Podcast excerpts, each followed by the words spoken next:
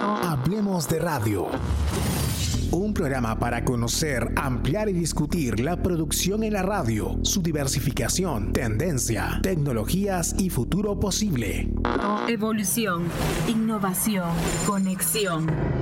Si el mundo cambia, la radio también.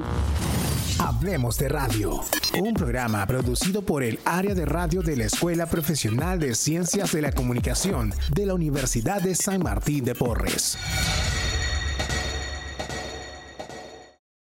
¿Qué tal amigos? Bienvenidos a una edición más de Hablemos de Radio por rn.pe. Ya saben que nos pueden escuchar por la web, por, eh, a través de eh, rn.pe, justamente el nombre de la radio. También estamos saliendo por el Facebook como Radio Dialnet y por eh, nuestra página de YouTube, también llamada RD. Siempre con invitados para hablar sobre lo que más nos apasiona, que no solamente la radio, sino también el sonido, los sonidos, la producción y todo lo que compete a ello. Bueno, y hoy día tenemos una invitada muy especial, bastante conocida, ya imagino que la estarán viendo, pero ya la vamos a escuchar en unos momentos, que es, eh, se le conoce más... De San Martín. Es exalumna de San Martín, ya, ya, se adelantó un poquito. Este, vocalista Área 7, bueno, así digamos que comenzó su, su, su, su camino, pero después fue productora, eh, organizó el festival Girls of, este, of Rock, ya nos contará un poco de eso, manager y tatuadora, ¿no? Porque también tiene una etapa de tatuadora, o sea, no solamente música, porque tatuar también es dibujar, ¿no? Hay que saber dibujar bien. Imagínate hacer mal, mal dibujo y, uy, y ahora no se puede borrar. No hay borrador, no hay borrador. No hay borrador, Después ha sido telonero de Guns N' Roses, también me gustaría que cuentes experiencia de cómo fue conocer a esos monstruos y otros más, ¿no? y actualmente creo que tiene una empresa de marketing digital, porque bueno, obviamente es una persona bastante inquieta, y algo de tarot. Y algo de tarot, justo, algo de tarot estado escuchando últimamente, está incursionando. Estamos hablando de Diana Foronda. ¿Cómo estás, Diana? Bienvenida. Hola, José, ¿qué tal? ¿Cómo estás? Bien, bien, muchísimas gracias. Saludo a los chicos que, bueno, que son de la San Martín y a los que no son de la San Martín, están o han estado en una gran alma mater. Yo como alumna destacada.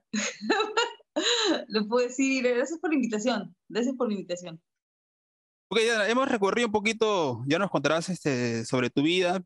Cuando, cuando vuelves atrás, eh, ¿cuál dirías que fue el momento que te hizo clic, así cuando eras bastante más joven y dijiste, esto me gusta? ¿No? Porque imagino que hay una influencia familiar cuando no somos pequeños, pero cuando crecemos ya comenzamos a tomar nuestras decisiones y hacemos clic en algún momento. Yo recuerdo que eh, fue, cre mm, ah, a ver, a ver, si tenemos que regresar al colegio, Mm. Yo creo que fue en, en segundo, tercero de secundaria, cuando eh, tenía, yo tenía un cuaderno de lengua 1 que a todo le hacía dibujito, ¿ya? O sea, si el titular era la historia de la lengua, qué sé yo, le tenía que poner un dibujo al título y el mismo, seguir la secuencia del dibujo y hasta el final del tema, ¿no? Y mi mamá me llevó al psicólogo porque me dijo, o sea, todo tu cuaderno mi cuaderno me lo pedían de varios salones para ver si era verdad. Entonces el director del colegio donde yo estaba estaba evaluando si estaba bien o estaba mal, si es que yo que paraba dibujando cada... Es que como, como que le ponía un tema a cada, a cada tema, por así decirlo, o le, dibujaba muchas cositas, ¿no? Por ejemplo, no sé, si hablábamos de algún libro, ponía un libro y un niñito leyendo, así rapidito, entonces llevaba plumones, crayolas, y todo el mundo pensaba que estaba en otra, ¿no? Pero yo sabía que mi, mi, mi pasión era el diseño gráfico. Pero era... sí, sí, termina, este, Diana. O sea, ahí yo, yo sabía y supe, mejor dicho, que yo quería dedicarme a hacer diseño gráfico. Pero eran, eh, acá me da un poco de la curiosidad porque que un niño dibuje y que dibuje bien, o un adolescente, no, no sé, no, no, es motivo, ¿no? Me parece que, o eran muy particulares estos dibujos un poco tenebrosos, o todavía no. No, eran buenos, pero tenían cierto, o sea, investigaba mucho, en ese momento no había redes sociales, ¿no? O sea, tampoco no había mucho internet, pero veía mucho, muchos dibujos en, en la televisión justamente para ver qué tipo de trazo usaban, trazo delgado, trazo gordo, cómo se veía el trazo gordo junto al delgado, se veía más dinámico. Entonces, todos esos conocimientos yo los tenía. Y mis mm. amigos se rayaban, pues, ¿no? Entonces me decía, presenta tu cuaderno lengua uno que mi amiga no me, no me cree. Y ya toma, y mi cuaderno así recorría todos los salones, literal. Entonces, ¿por qué mi profesora pensaba que estaba mal? Porque claro, era solamente, por ejemplo, título y subrayado y seguir, ¿no? Pero no, el mío era título, dibujo, subrayado y seguir. Y si no terminaba de dibujar, ese día lo tenía que hacer. O sea, sentía como que estaba incompleto mi cuaderno. Digamos que era la, claro, y llamaba mucho la atención, pues, ¿no? Claro, era este algo diferente. Sí, que por supuesto, por supuesto. Yo me imagino una joven que, que, tenga ese conocimiento que me estás contando, eh, prácticamente de la vena, es, llama muchísimo la atención. ¿Y, y, en qué momento te acercaste a la música rock? ¿no? Y no solamente rock, ¿no? Rock más poquito más pesado. A ver, yo empecé a escuchar rock porque yo me fui de frente al rock. O sea, yo no pasé por, o sea, sí pasé por Maná, pasé por grupos comerciales, pero mi mamá, en un momento hubo, hubieron algunos problemas en la casa, ya problemas de pareja entre mi mamá y papá. Entonces, para que mi hermana y yo nos distrajéramos y todos nos metieron a clases de guitarra. Muy modestas, en verdad, o sea, la hora en ese entonces creo que era 20 soles la clase o algo así. Con mi profesor Carlos Arce, que falleció a los 25 años, mi profesor. Entonces, mi profesor fue la persona que que me presentó a Guns N' Roses, a Metallica, a Maná. O sea, yo conocía a Maná igual, ¿no? Pero él, igual me enseñaba Maná, la típica. Mm. Pero mis amigos me enseñaban a Nirvana. Entonces, cuando empecé a tocar Nirvana y le decía, profe, ya saqué esa canción, mi profe me decía, no, no, no, eso no es parte de la clase, o sea, tú tienes que seguir practicando Metallica, ¿no? Porque porque sabía que tenía más técnica y que yo iba a aprender más. Este, y yo le decía, no, pero Nirvana es sentimiento, y ya ahí, o sea, nos abrimos, y yo le decía a mi mamá, no, mamá, mi profesor no me entiende, pero fue este profesor el que nos metió al circuito de bandas de Barranco, o sea, de showcitos en el Florentino y qué sé yo, fue mi profe, ¿no? Entonces mi profe para mí es el que nos, nos unió y el que nos, nos enseñó muchas cosas, ¿no? Que nosotros desconocíamos. Es que me, me, me, has, me, este, me he reído porque me has hecho acordar que yo también cuando comencé a tocar guitarra tenía, tenía un, primo mío que era por mi profesor que también me enseñaba metálica y también era mucho de técnica y yo también me agarré con la onda Nirvana y Grunge y le decía, ¿puedes sacar el amplaje? Y él decía, pero esto, esto no es música. Y me decía, esto es muy fácil para ellos, ¿no? Entonces me hacía acordar cuando lo, Sí, igual, lo tuve, lo obligué prácticamente a que me sacara el amplague en notas, en acordes para que yo lo pueda tocar, ¿no? Y, bueno, y bueno, por ahí más o menos. Pero en fin, tiene este primer encuentro con, con, entonces es como el grunge, más o menos, y combinado con algo de, de, metal. O sea, ¿qué pasa? Que, que, a mí me gustaba Metallica, me gustaba Guns, Oasis también, me gustaba Alice in Chains, pero eh, Nirvana conecté de una forma más, eh, no sé, o sea, fue más visceral, o sea, fue como como, como que se puede hacer música con dos, tres acordes y suena increíble. Pero en ese momento yo no había procesado que, esa banda ya existía, ya hizo historia y que bacán, un Nirvana y solo uno, ¿no? Pero yo, yo, quería hacer tributos y tocar Nirvana y, ¿no? Y, creo que todos hemos tenido ese proceso, no de Nirvana, pero... Es verdad, es verdad, es verdad. Sí, y ya después cuando entré en mí, volví pues a, a experimentar un poco más a Pearl Jam, a, bandas un poco más musicalmente elaboradas. Complicada, ¿no? Porque el Pearl Jam sí es un poquito más complicado, ¿no? El que quieras, el que ha intentado al menos sacar este, los punteos de Pearl Jam o, las notas son un poquito más complicadas, ¿no? Y, y, bueno, son cosas complicadas. Sí, sí, sí. Y, y, después nace tu, ya nace esa vena de quiero formar un grupo, ¿no? Vamos a hacer un grupo, no me imagino. Eso nace por el mismo profesor. Porque mira, el profesor un día, mi profe eh, Carlitos Arce nos llevó a... antes existían los matinés, y a mí cómo pasa el tiempo. Matiné en el Florentino, en Barranco, matiné en fulano. Y él nos llevó después del cole, le pidió permiso a mi mamá, teníamos que 15 años así. Y fuimos con él y vimos tocar a tres, cuatro bandas covers. De paso de ahí, ahí me enamoré por primera vez también de un chico. o sea, me llevaron todas las experiencias juntas, ¿no? este, y el profesor dijo, bueno, ustedes de acá a un mes ya estarán listos. Yo le digo, ¿quiénes ustedes? Bueno, yo le enseño también a tu amiga Pilar, le enseño también guitarra a tu amiga Marinés, también le enseño. Y decía, ¿qué? Sí, ustedes van a tocar. ¿Qué? Le digo en vivo y, y todas éramos chicas. Y buscó a un baterista que se llamaba Stuart, que era un chico que vivía en Barranco, y tú nos veías ya en dos meses tocando ahí en el Florentino. Y, o sea, horrible, pues, ¿no? Tocábamos horrible porque, porque en verdad, o sea, estaban los nervios de por medio, el aprendizaje, o sea, el no saber qué decir en, en esos huecos de sonido, no saber saludar. Hay muchas cosas que después aprenden, ¿no? Sí, sí, sí. Yo me imagino, me imagino este, tu primera vez parada frente a un micro, con unas personas mirándote, la banda atrás. ¿Qué digo para empezar, no? ¿Qué hice para empezar? Claro. Horrible, horrible, porque yo tocaba guitarra y me encantaba tocar guitarra, pero me empujaban a cantar porque nadie quería cantar. nadie quería cantar y yo pagué pato.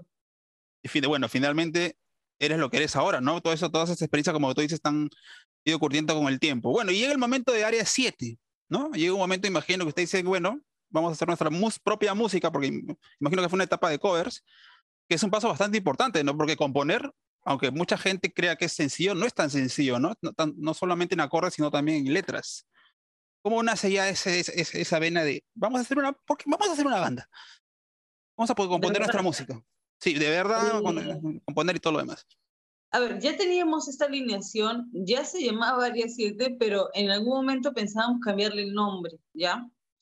Eh, y, y, compusimos una canción, siempre componíamos entre mi hermana y yo. O sea, nos juntábamos después de cole a componer y salían tonterías, en verdad.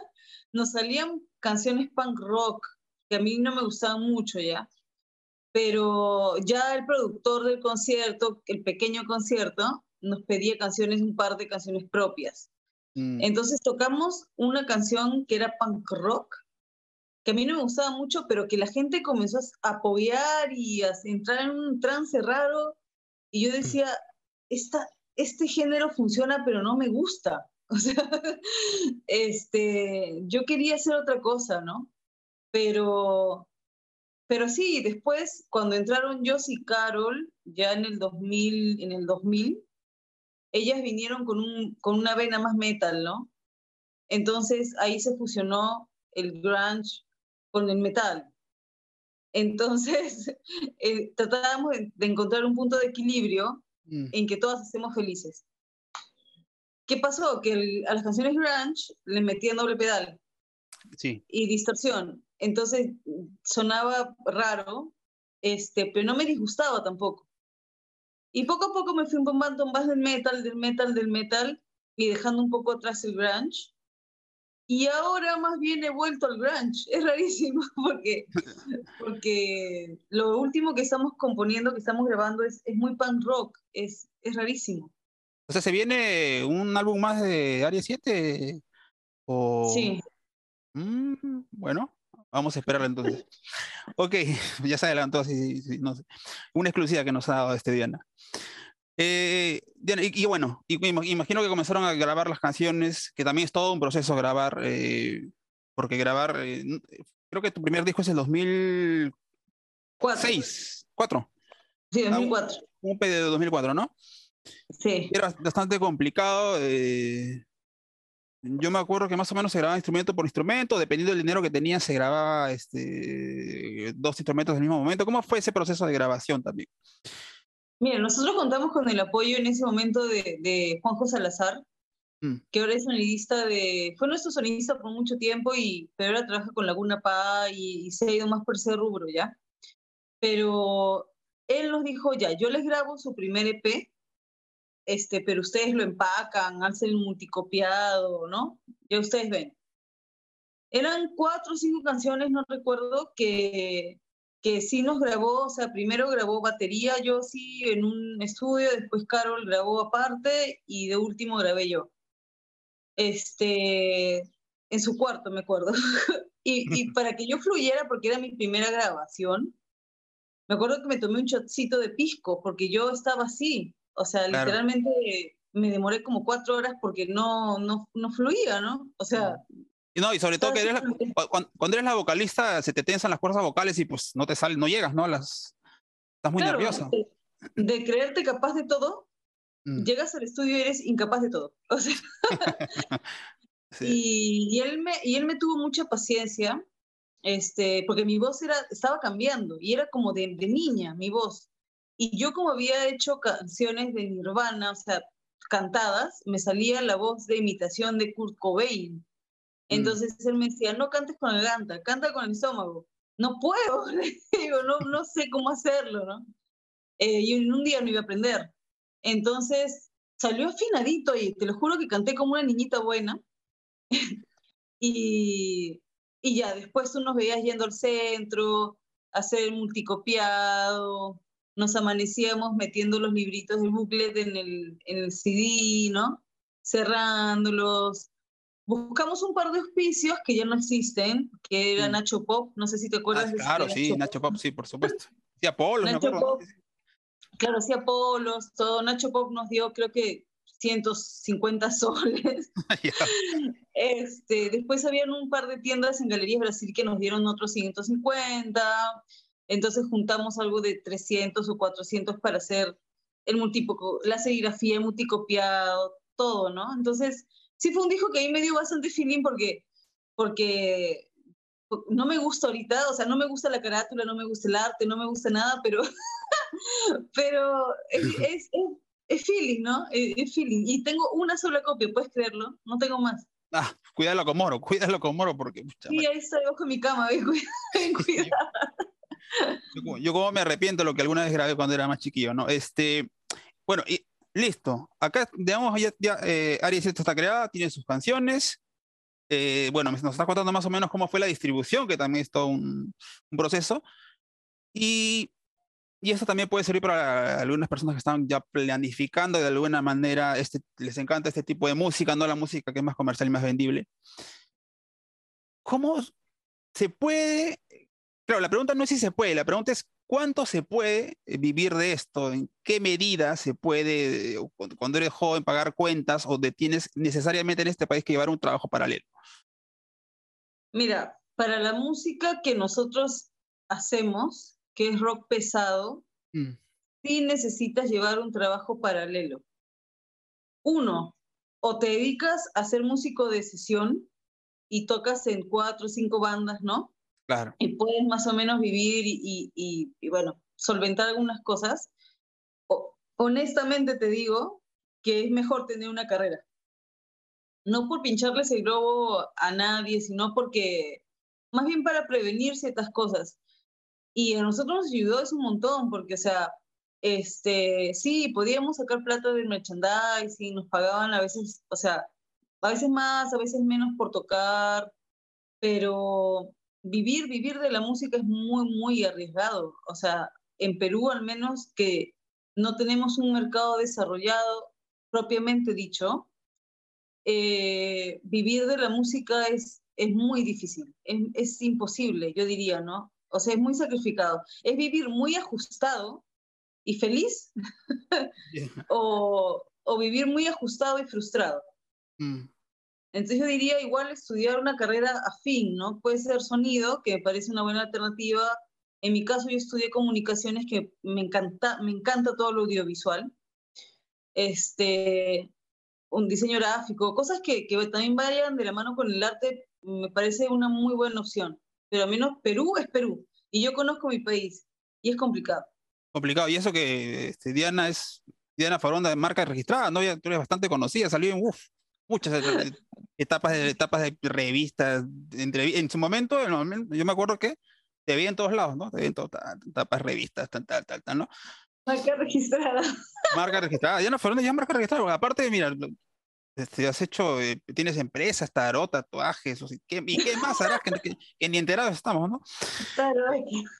pero bueno, y acá viene una de las grandes preguntas también, que bueno, no es tan complicada la respuesta, pero ¿Cuál fue tu relación de repente con alguna radio? ¿no? Había Radio Insomnio, me acuerdo que era alguna que, y Doble Nueve, porque podrían de repente tener alguna relación con el rock de, esa época, porque el rock subterráneo en los noventas creció un poquito, ¿no? Inicios del 2000 en el Perú.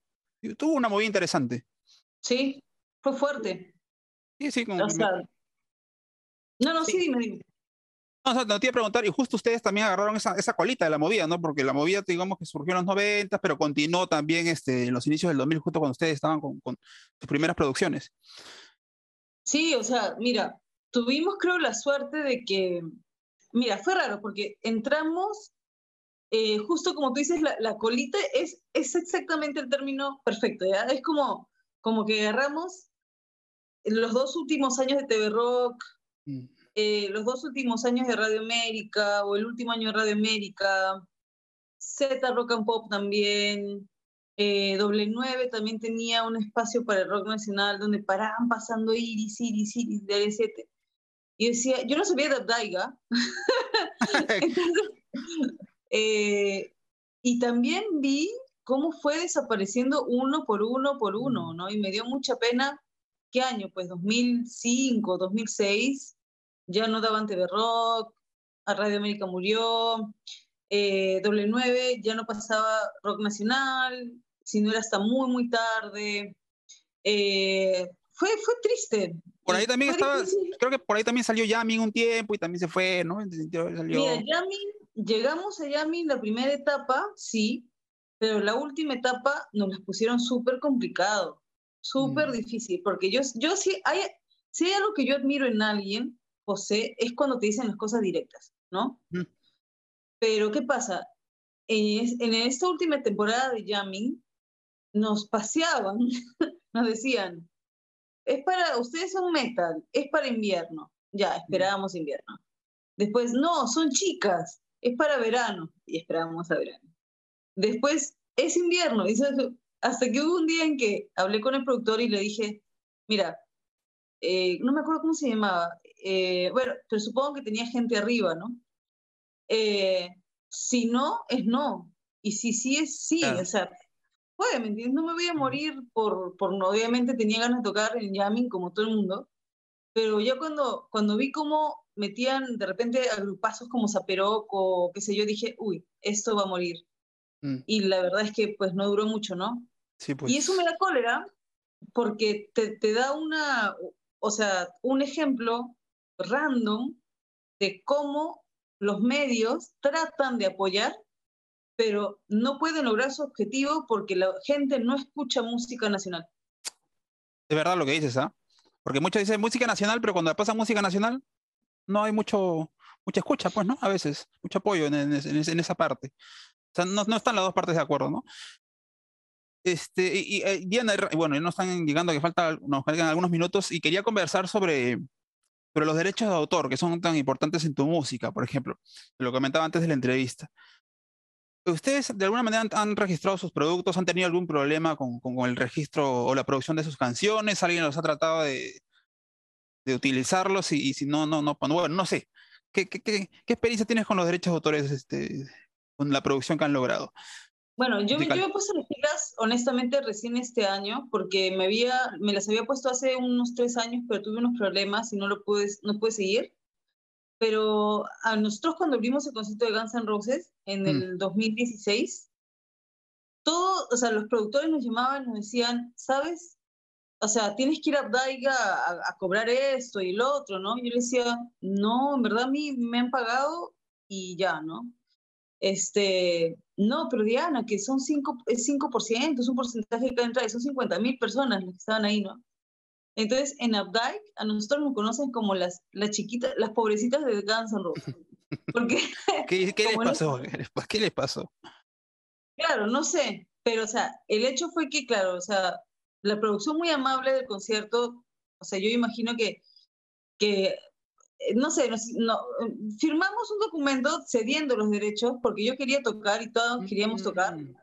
Y ya, pues entonces era una cosa o la otra. Entonces seguimos los derechos de autor y pues ya, pues nos quedamos misias, pero la, experiencia queda, ¿no? Y ahora sí, este, con eso, ¿y qué te permite esos derechos de autor? Por ejemplo, si yo tengo una radio por internet y digo, ya, quiero pasar música este, eh, peruana y apoyarla a los grupos peruanos, agarro área 7 y comienzo a rotarla como mi caballito de batalla, así, sin preguntarte nada, y va, y la roto, y la, y la gente te pide. ¿Qué podrías hacer tú ante, ante mi medio eh, de, por internet eh, si ves que más o menos ya tiene un nivel de seguidores?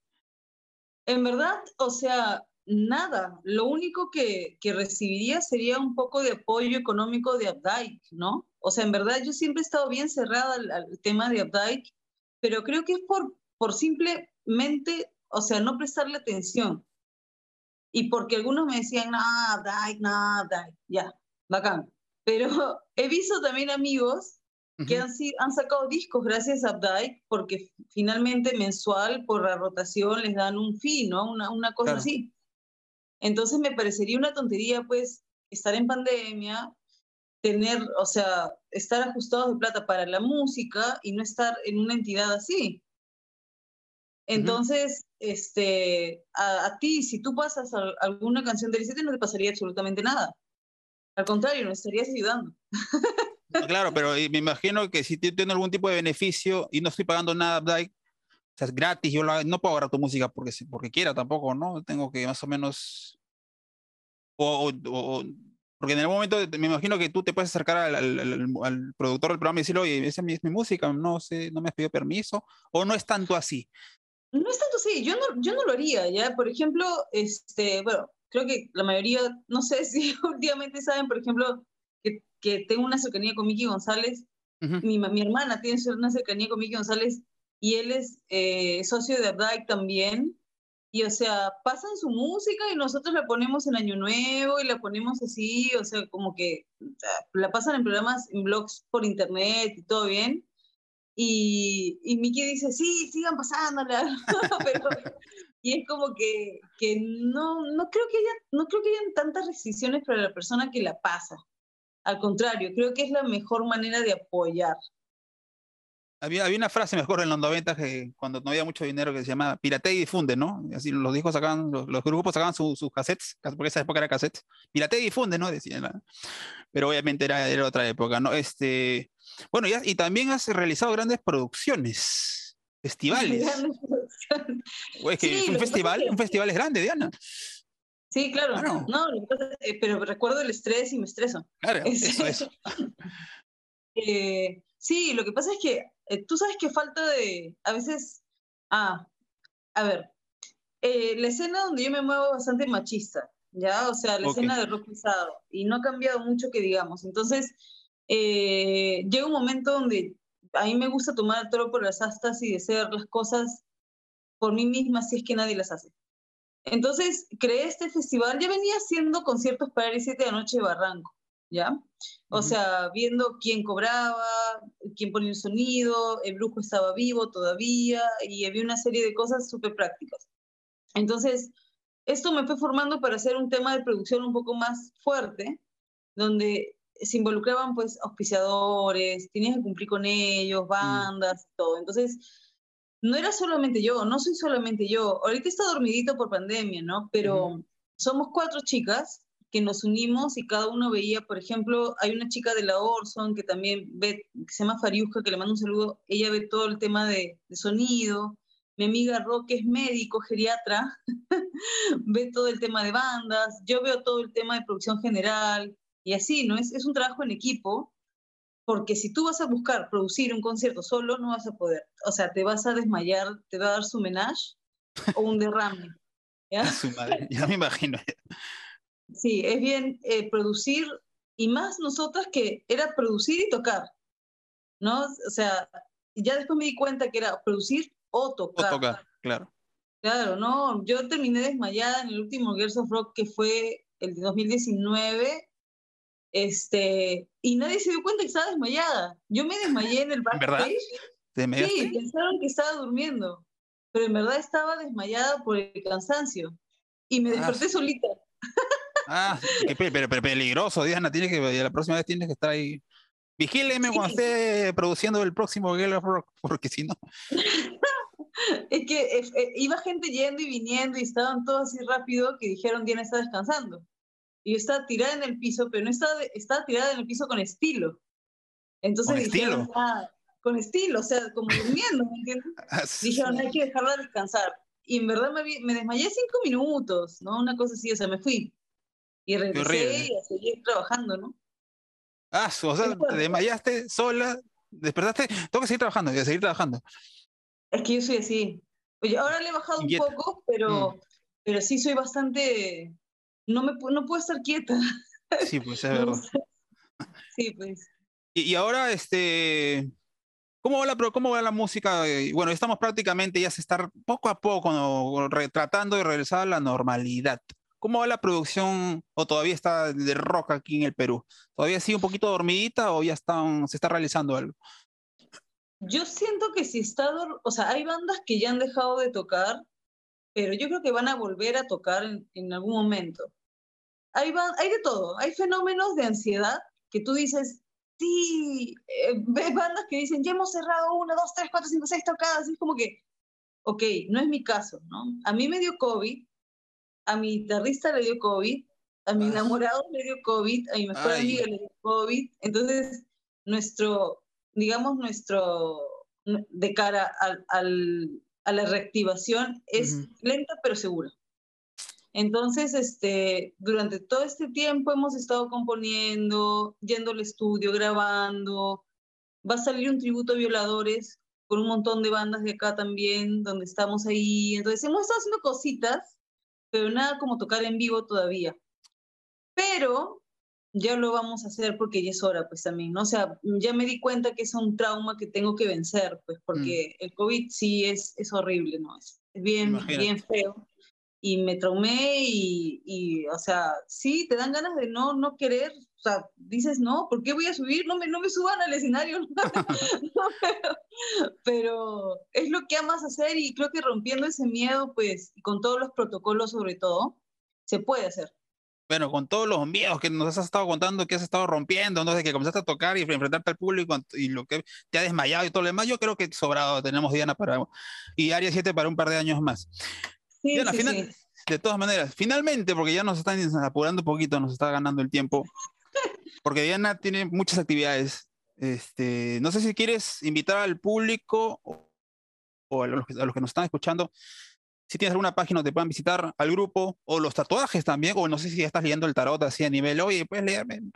¿Dónde te Sí, sí. Eh, yo, yo hago muchas cosas porque soy Géminis y me encanta aprender siempre, ¿ya? Pero a veces también tengo épocas inactivas. Este, nada, solamente que, que entren a Facebook, porque Aries 7 se mueve más por Facebook, no tanto por Instagram. Lo contrario a mí, ¿no? Yo me muevo más por Instagram que por Facebook que siempre apoyen al rock nacional, por más que digan sí yo apoyo, pero apoyen de verdad, mm. vean los videos, escuchen Spotify, este, pucha, apoyen de la manera en que puedan, pero que apoyen. Este, nada, y agradecerte a ti, ¿no? A la radio RDN de, de mi alma mater, porque veo que siempre están en actividad, o sea, no han parado. Desde, ustedes no han parado, han seguido, han seguido. Sí, hubo, un proceso de adaptación, ¿no? Pero ahí estamos, ahí estamos. Este, claro, como todos, ¿no? porque de verdad que todo el mundo dice, no, la mejor universidad de comunicaciones es la San Martín. Corazoncito, corazoncito. Y, y, y, y, si alguien, bueno, no sé si quisiera, porque veo que trabajas también tatuando, si alguien quisiera visitar, visitarte y decir, ah, quiero un tatuaje de, de Diana, ¿dónde te podría ubicar? Mira, mi estudio se llama Baby Inc., ¿ya? Baby Inc. Sí, a mí me ponen unas chapas loquísimas, me dicen Chucky, Baby, y, yo decía, bueno, tienen que ir por ahí, ¿no? El Chucky Inc. sonaba muy, muy desprolijo, entonces mm. le puse Baby Inc. Simplemente entren a Instagram, chicos, y allí en mi descripción están todos. Está Foronda Brand, que es el estudio de, de PR, está Baby que es el estudio de tatuajes, y Aries 7, ¿no? Básicamente. O sea, parece mucho, pero es tanto. El tarot sí lo voy a empezar a leer, o sea, profesionalmente a fines de mes. Ok, o sea, falta muy poquito entonces. ¿eh? Listo. Oye, Diana, este, un gusto haberte tenido aquí. Gracias por, por la paciencia y por estar con nosotros. No, gracias a ustedes y para adelante, sigan adelante. Listo, esa fue Diana Foronda de Área 7, bueno, y muchas cosas más, ya la escucharon. Nos vemos en una siguiente edición en, Hablemos de Radio por rdn.p, acá siempre por la radio de la Universidad de San Martín de Porra. Se despide José Reati. Chao. Hablemos de Radio. Nos encontramos el próximo lunes a las 7 de la noche por RDN. ¿Sí?